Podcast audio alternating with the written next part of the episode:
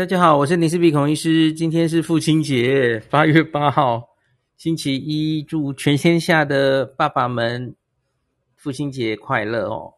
然后，这个我今天在日本的第三十三天了，旅行越来越接近尾声了哦，快要回台湾了。那这个今天的行程，我们昨天就住到这个地址区这边的一个民宿嘛，吼。那今天住的地方还是一样，就都反正都是住在呃地址区这附近，然后接近道东三湖中的驱邪路湖还有摩周湖都非常近哦，大概十分十几分钟的车程就会到。离阿寒湖比较远了吼，阿寒湖还要走一段山路。那所以这两天我我们的主要行程都会集中在这两个湖。那这里哈，特别是大家应该都很有去过道东的人，做过的功课的人，你大概知道里面最神秘的大概就是摩周湖了吧？哦，摩周湖终年都是云雾云雾缭绕的哦，很难看到它的真面目这样。所以在这里排行程一定要考虑天气，然后那它都有一些呃重要的展望台会有那种 live camera，那你可以及时。在你到的时候，看看那个展望台的状况哈。假如其实都被云遮住了，都是雾，你其实就不用浪费时间去了哈，可以节省一些你的时间。这样好，那我很快的先说一下今天整个行程哈。首先，我们先往摩周湖这边，上午哈，先去一个呃，原本他们这里安排一个神之子祠，我们去看哈。那可是，在路上其实会经过一个樱花瀑布，这两个点哦，因为其实开过去的路都比较有碎石子路，然后呃，大巴士大概都不会来，所以团客大概都不会来这两个景点哦。可是这两个景点其实都都蛮蛮赞的，我觉得哈，特别是樱花瀑布哦，非常喜欢这个地方。美代子老板甚至跟我说，他整个道东他最喜欢的景点大概就是这里哦，樱花瀑布，可以看到鱼，六到八月可以看到山女鱒鱼在这边洄游哦，就逆流而上的情景哦，非常的震惊。我今天已经把影片一早就传给大家看了哦。好，一个是这个，然后不远处就是神之子子池，好难念哦，我觉得它有一点类似清池的感觉哦。那可是也是很漂亮的地方。那再来就是这个是在摩周湖的摩周湖蛮大的嘛，吼这一边，然后可以上去到里摩周展望台。摩周湖主要有几个主要展望台，大家最常去的，然后大型游览车会去的，最受欢迎的大概是第一展望台，然后那然后也有第三展望台。那最后是里摩洲展望台，是相对比较少人来的哦。啊，其实以景色来说，大概是还是第一跟第三最美啊，那个角度来说哈。那可是这三个展望台也是有一些挑选的技巧，等一下再跟大家讲。然后最后我们再去了一个硫磺山哦，这个硫磺山离川汤温泉有点近了哦。那它有一点类似我们那个小油坑的景象这样子哦。喷烟的那个景象哦，好，然后中午到了中午了，我们去一个叫做渡边体验农场的地方。这个农场其实到东只要是跟团的人，几乎都一定会带来哈。那可是这个不要说团客去的地方就不好哈。这个我觉得这个农场体验非常的完整而且有趣哈。那一整套的体验哦，我我原本没有预期会这么好玩的哦。假如带小朋友来，我觉得来这里应该是非常理想的选择哦。好，那最后 这时候其实天气已经有点不好了哈。那我们就去最白天的最后一站，去川汤温泉车站。川汤温泉车站其实已经是一个无人车站了哈。那在这个车站里面有个竹汤，然后有一个洋食的餐厅，还蛮有名的餐厅。那它最有名的是汉堡排，那很可惜，我们去的时候就太受欢迎了哈，汉堡排已经卖完了，太可惜了哈，我们就只好怒吃别的它的料理。那吃的怎么样？等一下再跟大家报告哈。好，最后我们就先 check in 今天晚上入住的旅馆哦。那叫做摩洲湖瑞拉，应该算是一个十有十十几间房吧的一个西式旅馆这样子哈。在在这这里附近，其实真的旅馆选择不是非常多哦。我们明天要去住的驱邪路王子，可能是这里附近最大的一个旅馆了哦。好。那这个是在川汤温泉嘛，哈，那这个川汤温泉附近，然后最后我们去，呃，吃了一个号称是这个爱奴族的怀石料理，哈，一总共十几道菜哦，十几道菜单上就是十几个，十几的名堂，然后就吃了很久，一道一道的上这样子哦，那会好好解释每一道菜的。来源哦，真的有点像怀石料理哦，只是是爱奴族版本的，所以还蛮有趣的哦。里面还有吃到鹿肉，还有吃到熊肉，然后几乎都是用嗯那个驱邪陆湖这边的的食材为主哈。那是蛮有趣的一餐。那可是大家知道哦，这种怀石料理常常就是分量很少嘛，每一份都一点一点这样哦，一道一道的很精致的哦。那所以在回来的路上哈，我们大家好像都没有吃饱，不也也不是没一定没吃饱啦，就是甜点是另外一个味嘛哈。所以我们最后经过了这个到东这里，真的到哪里那个其实都都没怎么热闹哦，晚上一片黑这样哦。那我们可是到处几乎都找得到一家便利商店，叫做 Seiko Mart。这个 Seiko Mart 其实全日本只分布在北海道，然后听说埼玉县也有了哈。那可是其实大家也很少去埼玉县观光，对不对哈？那所以 Seiko Mart 在台湾的朋友，大概你印象中，假如你来过北海道，我相信你一定会看过这一间只有北海道相对比较多的超市便利超商哦，它橘色橘色的看板这样子哦。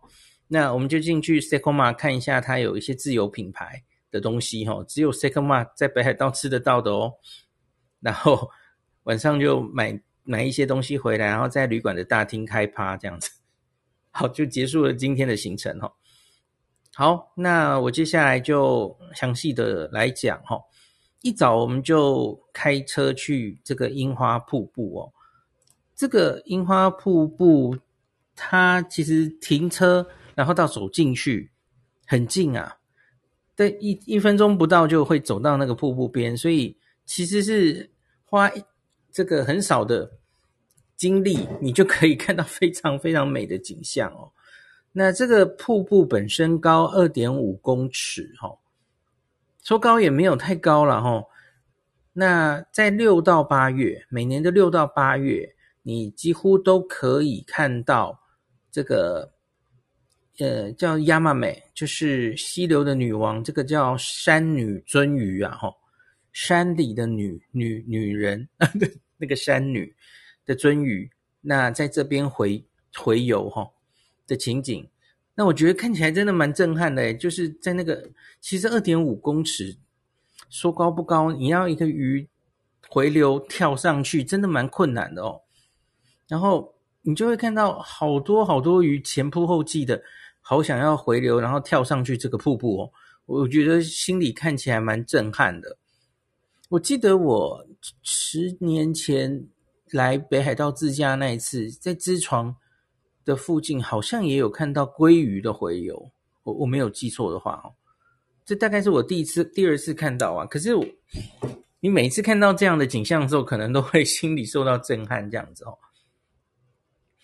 那我们我我今天早上就开玩笑，这也不是开玩笑了哈。我们这一代的人看到这个景象，很难以避免，你一定会想起小时候哦，有有国国国语课本不是有一课，就是说这个新总统蒋公 哦，蒋蒋中正先生小时候看这个鱼逆流而上这样子，很多人说那那个可能应该是唬烂的啦哈，因为这个蒋。蒋公他是那个嘛，奉化县溪口镇，那那那里其实他家里那个有的溪流其实应该是河面很宽的溪流，很广的溪流。大家知道这种逆流而上，你大概比较会在那个中上游才看得到嘛，吼。然后什么那个纬度也没有什么回流的鱼等等的，吼。好，我不是要说这个 事情的真实性的问题了，吼。那只是我们小时候读过嘛，就难免会想到这件事哦。那个课本里就说他看了这个，心里就想。小鱼都有这么大的勇气，我们做人能不如小鱼吗？啊，其实这个回回游的鱼是它已经变成成鱼了，成鱼了之后才会回流回来了哈。好，可是当然那个小鱼不应该是说那个鱼年纪小，应该就是鱼的意思了哈。好，讲讲太多了。好，那那个我觉得这个景象真的，你看过一次就大概永远不会忘掉哦，真的。那可是我后来越看。我就自己看自己拍的影片哦，忽然有一点无力感哎。我也想，这个蒋总前总统蒋公以前看的是，诶，看了之后这个充满了奋发向上的吼。可是比较悲观的人吼，看了我今天那个影片，你有没有觉得没有一只鱼成功的啊？好像就是几乎不可能办到的事，然后可是他们就还是，好像就是定了一个太。几乎不可能达到的目标，我们在那里看了大概有十几分钟吧，没有一只成功，因为那个实在对他们来说太高了哦，两点五公尺怎么跳啊？就这越跳越应该是没有体力吧？是不是最后都会死在那里哦？我就忽然觉得好悲，好悲哀哦。嗯，假如用很灰暗的心情来看的话，好像会也也会有一番。另外，很负面的体悟哦。可是，总之，我觉得这真的是自然中非常令人震撼的景象哦。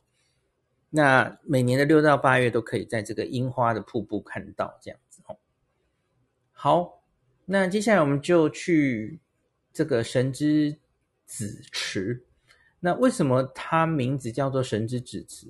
这个其实在从它的停车场，然后走到。这个池其实也很近，这两个景点其实开车本身可能要花一段段时间，可是你下车之后到景点本身其实都很近哦，所以就算是不太会不脚力不太好的人，其实也也是可以来的哦。那它其实是这个池水啊，它是来自魔州湖的地下的伏流水，地下是通的哦。那它从这个神之子池每天涌出的水量大概是一万两千吨哦，那蛮多的哦。然后这个池水非常非常透明，那魔州湖本身其实就是以透明度非常高的湖水著称嘛哦，所以这里的池水也很透明。那它声称其实最深的地方有五公尺哦，可是我觉得因为它实在太透明了。我觉得好像没有那么深，看起来了哈。那它有一个最特别的地方哦，就是有一个地方有有几棵树木倒下去了哈。那因为它透明度实在太高，所以你可以很清楚的看见沉在池底的那些倒木木头哦。那这里的池水终年温度都保持在八度以下，摄氏八度以下，所以那些树木是不会腐坏的哦。所以就变得有一点好像就是保存在那的化石的感觉哦，那蛮特别的哦。那在天气好的时候，有一些阳光，阳光又不会太激烈的时候，就像今天，今天早上其实是有一些阳光出来的哦。那池水会呈现宝石的蓝色，像宝石一样的蓝色。我觉得那个蓝色有一点类似我们前几天看的清池哦，有点像。那可是它的规模当然就比清池小一点，那当然也幽静一点，没有那么多人。到东的所有景点大概都不会有那么太多人了吼。那你看青池其实就非常受欢迎嘛吼，就是人山人海这样子哦。那这里就是可以比较悠闲的看吼，我觉得是一个不错的景点。那可是那个美代子跟我说吼，这里假如没有阳光的时候，其实就就没有什么好看的哦。它真的要有一些阳光，然后又不能太太强吼，然后才会反射出那样子漂亮的蓝色，不然其实就是只是一滩水，然后灰灰暗暗的哦。那就有点惨哦。所以它其实是蛮吃天气的一个一个景点哦。好，这个跟大家讲一下哈。那为什么叫神之子啊？哦，因为摩周湖其实就叫神池嘛，哦，所以这个是跟摩周湖有关的衍生的一个，所以就被叫做神之子，这样子是这样的来源。好，那到这个时候呢，呃，天气其实开始有一点变差了，哦，嗯，那我们就用这个展望台的 Live Camera 确定一下，哦。那我们就发现，嗯，好，可能可以试试看里摩洲展望台。好，这里有一个选这个展望台三个展望台的技巧。第一个，你当然可以用 Live Camera。那另外是里摩洲，因为跟另外两个展望台其实位置差很远哦，所以通常的人是第一跟第三会一起去，因为他们在同一个方向。那里摩洲还有其他，我我现在前面几个说的这个景点是在另外一边。比较接近的地方，哦，神之子池啊，然后樱花瀑布，哦，跟里摩洲比较接近，所以通常路线会安排在一起。好，那另外还有一个，这里常常就是云雾缭绕，然后云层会很低嘛，吼。那李摩洲展望台是相对这个地势比较低的地的展望台，所以因此它也相对几率比较高，看得到看得到湖面，吼。那可是第一跟第三就不然了哈，第一跟第三因为就在更高的地方，特别是第三展望台哈最高，所以第三展望台其实是云层只要低一点，云雾缭绕，它是最容易看不见的哦。所以啊，假如你连第一都看不见的时候，那第三更不用看了哈。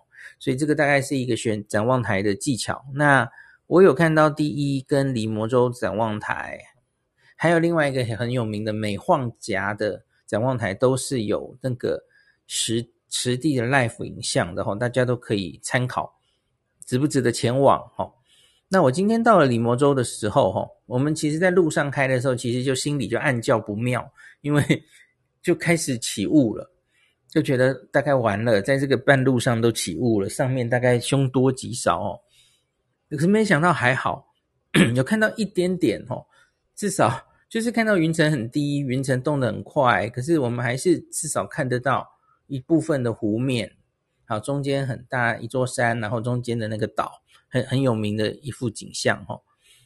好，所以还是有看到一些，哦。当然，整个那个景色，我我之前去过第一跟第三展望台嘛，齁。当然，只以景色的美丽程度，当然第一跟第三大概是比较。看得到的话啦，前提是看得到的话，天气很好的话，哦，这当然是景色比较好的。那今天在下面留言，很多网友都分享他们看到的晴天的时候的哦，非常羡慕哦。那美代子跟我说，这这里本来真的就是很难看到哦。他说没看到是很正常，常常来就是一片雾，什么都看不见哦。这里不知道为什么很容易起雾哦。那他说看到的其实状况是比较少见的哦。他大概来十次啊，也许只会看到三四次会看得到湖哦，所以没有看到的朋友也不用太伤心哦。那这里其实也不知道是真的还假的哦，长久以来就衍生一些传说哦，就是假如能看到清楚的摩周湖，那假如是情侣两个人来，那那一定会分手，然后或是单身的人来的话，那就会。一直不婚，那类似这样子的，可是那也不知道是不是真的啦齁。好，大家参考就好。我们今天来的人好像几乎都结婚了，所以我们都不怕，反正我们已经结婚了。我不知道了。好，好，然后接下来就是我们要再去了一个叫做硫磺山的的这个，它离川汤温泉蛮近的，硫磺山的景点哦。那所以我们原来以为这个。是硫磺嘛？吼，硫磺，我觉得台湾的朋友都比较熟悉，吼，就是那种有硫磺的味道的这种。然后那里当然也有跟所有有硫磺的地方几乎都会有，我觉得然后有那种水煮蛋，用用地热弄出来的蛋这样子去煮蛋，然后它会有你你往那个地方走，就会看到它在喷硫磺蒸汽的地方这样子，哦。可是我觉得台湾朋友可能对这个景色就不会太觉得特别哈，因为我们北投就有啦，小油灯就有啦哈。好，那然后，所以我原本预误，应该怎么讲呢？我以为川汤温泉可能，因为这里可能是川汤温泉的源泉吧，哈，我就以为川汤温泉是硫磺泉的话，它应该就是那种会有臭硫磺味的那种温泉，跟北投一样，哈。可是后来下午我在川汤温泉车站看了他们的足汤哦。然后去摸摸看，泡泡看，诶，它是无色无味的耶。然后它只是尝起来有一点碱味，可是它其实没有硫磺的味道哦。所以我觉得，诶，春汤温泉还不错，嗯，泡起来感觉蛮好的哦。好，硫磺山本身我就觉得还好，没什么特别可以看的。那只是它那里有一个卖店，然后也卖了很多东西，呃。假如去到那里的话，可以参观一下哈。好，那接下来就是午餐时间了。那接下来午餐到下午有一个很长的时间，我们都在这个渡边体验牧场度过哦。那这就是在一个草原上，然后放牧了非常多呃乳牛，好，几乎都是雌牛哦。这个是一个以就是做牛奶为为主要目的的一个牧牧场了哈。然后相关，它其实就衍生了很多可以进行的体验，比方说什么呢？嗯，好，我先说，我们在这里吃午餐，那吃蒙古烤肉了吼，成吉思汗就是烤鸡肉，那我在想什么？烤羊肉吼，前几天才吃过了吼，而这个成吉思汗其实又跟正统的成吉思汗餐厅吃的不一样哦，它是在一整个平的铁板上哦，就把。很多蔬菜跟羊肉就直接这样倒下去，然后，然后很快的就熟这样子哈。可是正统的成吉思汗不是这样吃的啦，然后是在一个圆锅，然后中间会凸起来，然后那个羊的油会流到旁边，然后去让那个蔬菜更美味。这个才是传统的成吉思汗的做法了哈。它这样子其实有点像是铁板烧这样，那。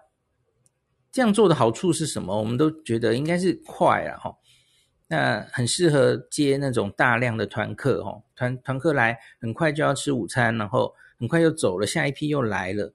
它这样子其实比较容易，就是很快的让大家吃到，然后清理也比较容易，然后味道是当然还不错了，哈。其实很多牧场好像都有吃成吉思汗，我记得。好，那这个再来就是开始进行一些牧场的体验哈，包括了什么呢？呃，体验这个驾着牛车，牛车拖着你，然后牧场先绕一圈呐。那到了某一个地方哦，可以远远看到好多牛在那个山下面吃的很平和的吃草，很平和的景象，它会放你下来，然后。慢慢照相等等的，他也会帮你跟这些牛合照这样子哈。好，然后体验还有什么？还有喂牛，喂牛吃吃饲料，然后还有做 cheese 的体验，然后还有做这个那个挤牛奶的体验，实际挤牛奶的体验，然后最后是做冰淇淋的体验，我觉得蛮有趣的。全部全部都进行完之后，特别我觉得有趣的，应该算是小朋友应该会很喜欢挤牛奶哦。然后另外是做冰淇淋哦，从来没有这种 经验，只是那个有点累耶。对不起，我刚刚讲错了，我刚刚说做起司吗？不是，是做奶油的体验才对哈。那它总之就是先把牛奶都加了，加了 cream，然后它就要你很大力的搅拌，那。大力的摇摇摇摇之后，就会变成固态，然后就变成奶油了哈。然后那个奶油，它就让你直接，他发了个饼干哈，让你夹着饼干吃这样子。哦，真的蛮好吃的哦。然后挤牛奶，当然就小朋友一定看到都觉得蛮蛮有趣的哈。那他还会教导你一些知识，就是这整个，呃，在这里的牛它。整个制牛奶的过程，那他们会怎么照顾它？那我觉得听到有一个东西蛮悲伤的哦。第一个是，啊、呃，这些牛他们其实都是用，因为刚刚说它几乎这个牧场都是养养雌的牛哦，那他们都是用人工受精的方式。那然后生出来，假如是雄牛的话，他们在很小的时候就会把它送走，送去那些专门就是养食用牛的那些牧场，然后这些牛牛养到大概三岁的时候，就会变成桌上的菜肴了哈。雄牛是这样，就送走了。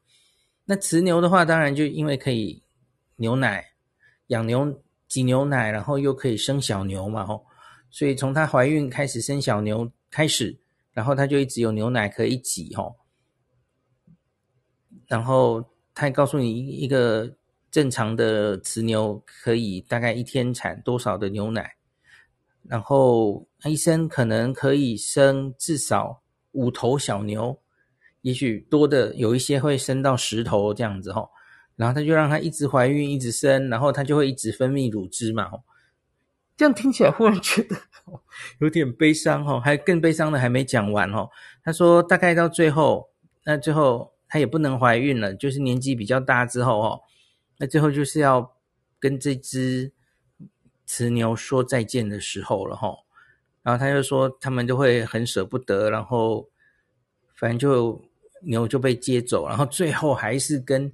雄牛一样也是变成菜肴，我觉得 牛真的是为人类，哎，这个有点残忍想起来齁，就是挤牛奶啊，然后最后还是把人家吃掉了齁，就其实听起来有点悲伤哎，可是我我不知道哎，小朋友听起来可能津津有味这样子齁，我越听越觉得嗯，人类怎么这么残忍哦？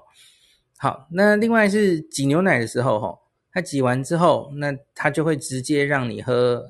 他说：“这是我们今天早上刚刚挤出来的牛奶哦。”然后他这个牧场，他是用低温，就是好像七十度低温消毒，不是用高温的哦。那我们前几天喝的那个富良也很好喝的牛奶哦，现在很多很好喝的牛奶几乎都是用低温的消毒嘛，吼，这个很流行哦。那可是我我今天喝到牛奶，我我没有觉得特别的香醇诶，我也不知道为什么哈，也许是前几天喝了这个富良野牛奶，已经口味被惯坏了哦，就觉得今天喝的还算蛮普通的这样子哈。好，那最后一个我觉得很有趣的体验是做冰淇淋的体验哦，反正就是经过一些过程，然后就最后。把冰淇淋直接做出来啊，真的就是，然后是做香草口味的哦，加香草的香料做成香草冰淇淋。我自己做出来的冰淇淋，我觉得小朋友一定非常喜欢哈。然后呢，真的不难吃，也很好吃的冰淇淋哦。所以这个体验我觉得很有趣。好，这就是全部的这个牧场的一整套的体验然后，好像蛮多团客来也都会进行这样的体验哈。可是我觉得。这这个真的有趣哈，这个值得来哈。像就算你是自助型的人，我也觉得你也可以来。好，那再来这个，我们就往这个川汤温泉的车站出发。那这个已经是一个无人的车站了哦。它一天其实单方向啊，它只有五班列车哦，超少的哦。那可这个车站历史非常悠久，因为这个。当时啊，年纪比较，呃，比较之前的时候，这里其实是非常受欢迎的旅游景点哦。那可是现在近期它其实就比较没落了嘛哦。那川汤温泉整个地方其实都没有那么多旅客来了哦。那它现在这个车站里面有两个看点，一个就是有一个竹汤哈。那竹汤我刚刚就跟大家讲哈，我觉得那个泉质还不错诶哈。那另外，它有一个呃洋食餐厅哈，它叫 Orchard Grass。那它最有名的一个菜单就是汉堡排。那当然还有很多别的啦哈，它还有呃 omelette 蛋包饭，然后还有还有这个海亚西 rice 牛肉饭等等哦，就是洋食的那样的餐厅嘛哦。那我们今天等了一下哈，因为生意真的不错哦。它里面座位还算多，可是其实就是人蛮多。你看道东那么少的人，可是这间店可以这么，还让我们等了大概快，我看有二三十分钟哈。那里面一直都是坐满的状态。那所以外面累积在等的人，他就坐在那个车站车站的等的那个椅子上，这样还蛮有趣的。然后呢，最后进去了哈，那结果他们就跟我们讲很悲伤的消息，今天的汉堡排已经卖完。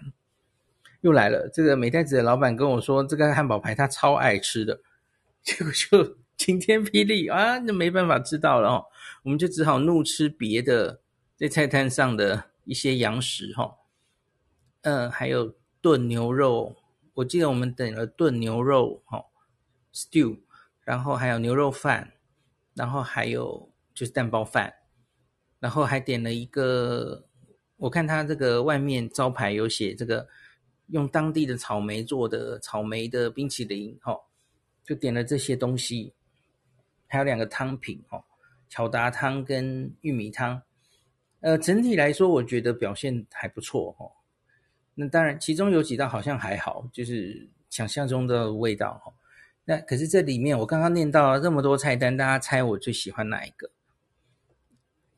是冰淇淋，诶，我好喜欢那个草莓冰淇淋，味道非常好。就是不会太甜，然后这个草莓的味道又不像香料的那种味道哦，就是真的会一口接一口想要吃掉哦。哦，能让最近已经一直在吃很好吃的双淇淋的，我觉得诶这支还不错哈，还蛮了不起的哈。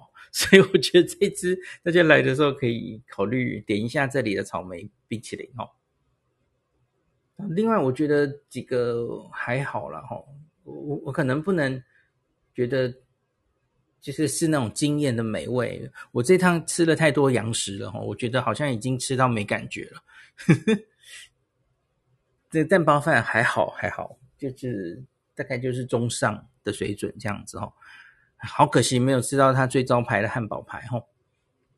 好，那川汤温泉也讲完了，然后我们就。先回今天要住的旅馆 check in 休息一下，那晚餐就去吃这个，在驱邪路湖畔有一个那个老板是呃爱奴族人，然后他经营的一个餐厅，其实也有旅馆，这合在一起的设施。但我们今天没有住这里啦齁。我看他前面那附近有好多来驱邪路湖畔露营的人，这样子哦。那他的这个餐厅有平常的菜单，可是他也有提供一个，就是号称是爱奴族的怀石料理哈。这个我大概这里没有办法一个一个跟跟大家讲了哈。反正他就有一个很长的菜单，然后每一个菜单都每一道菜啦都有解释，所以真的就像在吃怀石料理一样哈，一样一样的上，然后而且会吃很久哦。我们最后好像是从七点一路吃到九点吧哈。那就上的很慢，就跟怀石一般的怀石料理一样哈。那里面就包括很多，几乎全部都是呃驱邪入湖在地的食材。比较特别的有一个是这个鹿肉跟熊肉一起的肉料理哈。那我觉得他们两个其实基本上都是红肉，所以吃吃起来其实蛮像的，蛮像牛肉的。那个味道，你不特别跟我讲，我可能就觉得 就是牛肉啊，味道很像齁。那它应该都是用烤的啦齁，所以味道大概是这样，非常的像，也吃不出什么特别腥味或怎么样齁。好，这是我想起来最最印象深刻的一道。那另外当然还有这个驱邪路湖里面很多淡水鱼啊齁。其中一个就是早上看到他跳来跳去，很努力在洄游的那个山女尊，另外一个还是，呃，也是在驱邪路湖里面，可是是这里的特有种，类似我们的吴郭鱼这样子的的的鱼哈。那这两只鱼出现在料理好几次，只是不同的料理方法这样子哈。那也有生鱼片，也有煮熟的哈，用不同的调味哦，我觉得都蛮特别的。那所以，假如对爱奴文化有兴趣的人齁，然后想来体验看他们爱奴爱奴人他们高级的料理长什么样子，其实可以来这家餐厅看看齁。然后这个老板其实是一个呃会唱歌的，大家知道原住民很多都很会唱歌齁。那他他的好像有时候会在他的餐厅一楼，就在这个餐厅的地方办演唱会哦。我看他。这个现场有好多就有舞台，然后有非常好的音响哦。假如能遇到他在表演的时候来，那应该是更有感觉哦。好，那今天就晚餐是这样子。那九点结束要回旅馆的时候哈，我们就大家都知道这个这个料理哈，这个常常都是这样一道一道的日本的这种怀石料理，分量其实没有很多哈，最后可能会吃不饱哈。然后我们就很贪心的说，嗯，找找看最近有没有 Seiko Mart。大家知道 Seiko Mart 是什么吗？到北海道，你大概北海道专门的。听说埼玉县也有了哈，那可是北海道几乎到处都是这个橘色招牌的 Seiko Mart，就是北海道的便利商店哦，专属于北海道。那它会有很多自有品牌的商品哦。那 Seiko Mart 听说最有名的其实是它的呃即时现做的一些呃便当或是热食哈，那个应该是最好吃的。可是那只有白天有哦。所以我们晚上去已经没有了哦，所以我们可能在白天的时候还会早一天去 Seiko Mart 看一下哦，看他白天的热食有什么选择哦。那另外还有一个这个美代子老板跟我讲很特别的哦，因为他们有自己出自有品牌的饮料，那他们很特别的去出了一款叫做金吉的名水。哦，这个日本名水白选，他们在羊蹄山呐、大家知道，就是 Niseko 很有名的 Niseko 的那个羊蹄山这个涌出的水，那他们在那里设一个工厂，所以他们出的自有品牌的，不管是矿泉水或是咖啡，一些饮料都会用这个羊蹄山的水来做，对我觉得这还蛮特别的哦。所以我们今天也有买这个水回来喝喝看。那另外我们还买了他这个 Secoma 自己出的一些呃杯面啊，然后。一些冰淇淋甜点啊等等的哦，都还蛮好吃的。特别是我我买了哈密瓜口味的哦的那种，呃，这叫冰淇淋最终吧吼。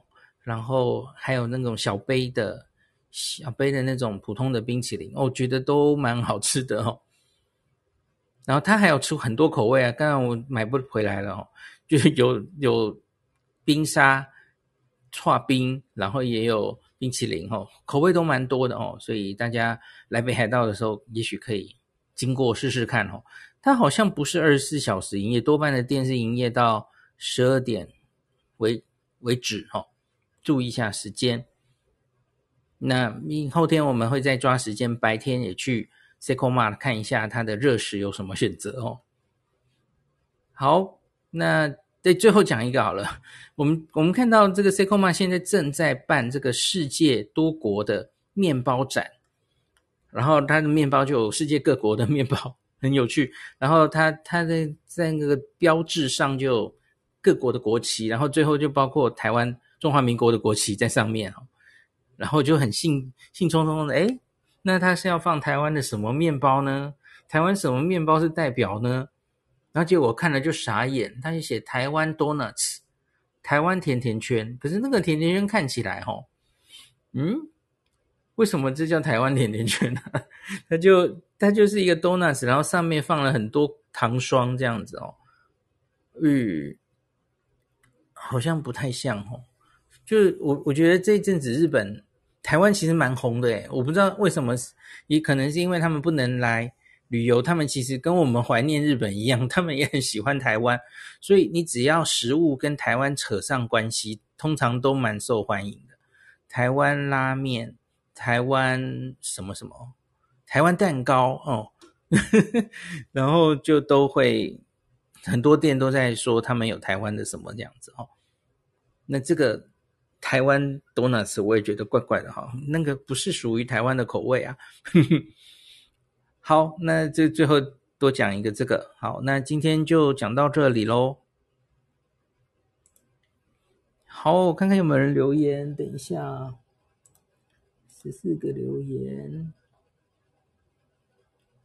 嗯、呃，没问题，我自己有录音。对对对，那个牧场体验哈、哦，要搅拌很久很久。然后手很酸这样子哦。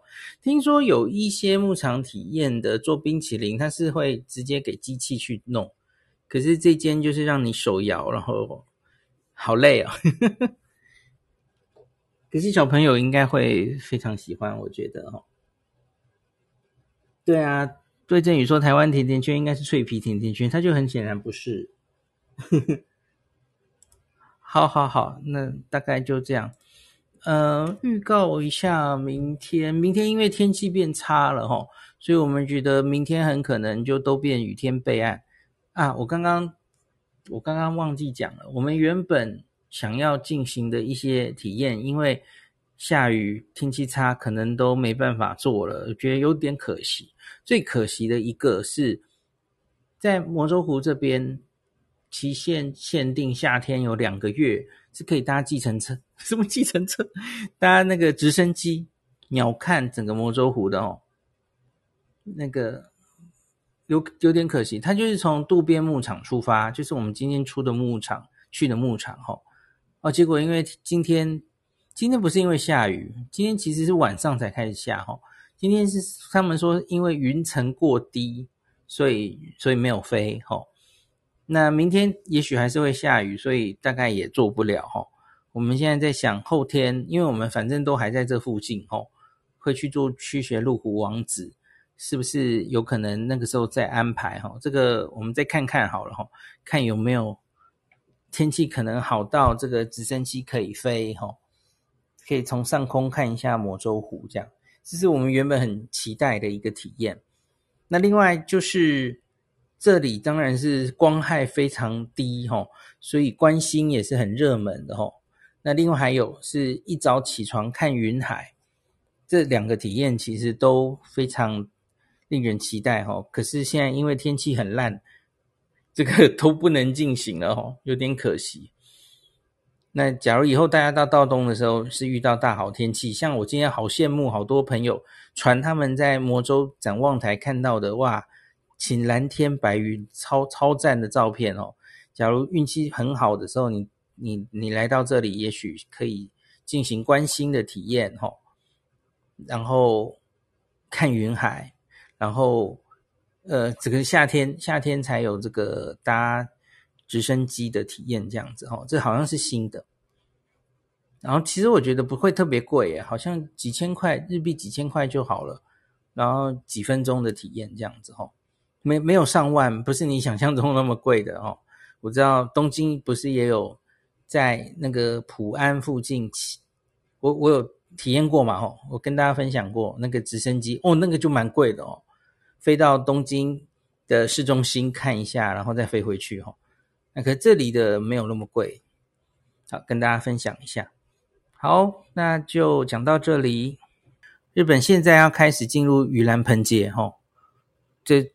进入最繁忙的时候，返乡潮啊，然后人口人互相移动，然后进入八月以来，七八七月底八月初，你知道日本有非常多祭典跟这个花火，其实都有举行。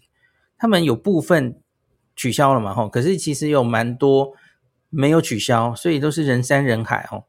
现在又是暑假，所以因此我觉得要真的下来，可能还难说，吼。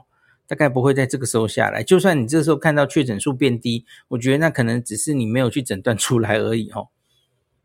那所以他们也有一些地方那个就是什么病房告急什么的哦，新闻上偶尔都会报。然后另外今天日本还出来一个很奇怪的新闻，呃，不是奇怪，是我不知道为什么他是这个时候出这个新闻。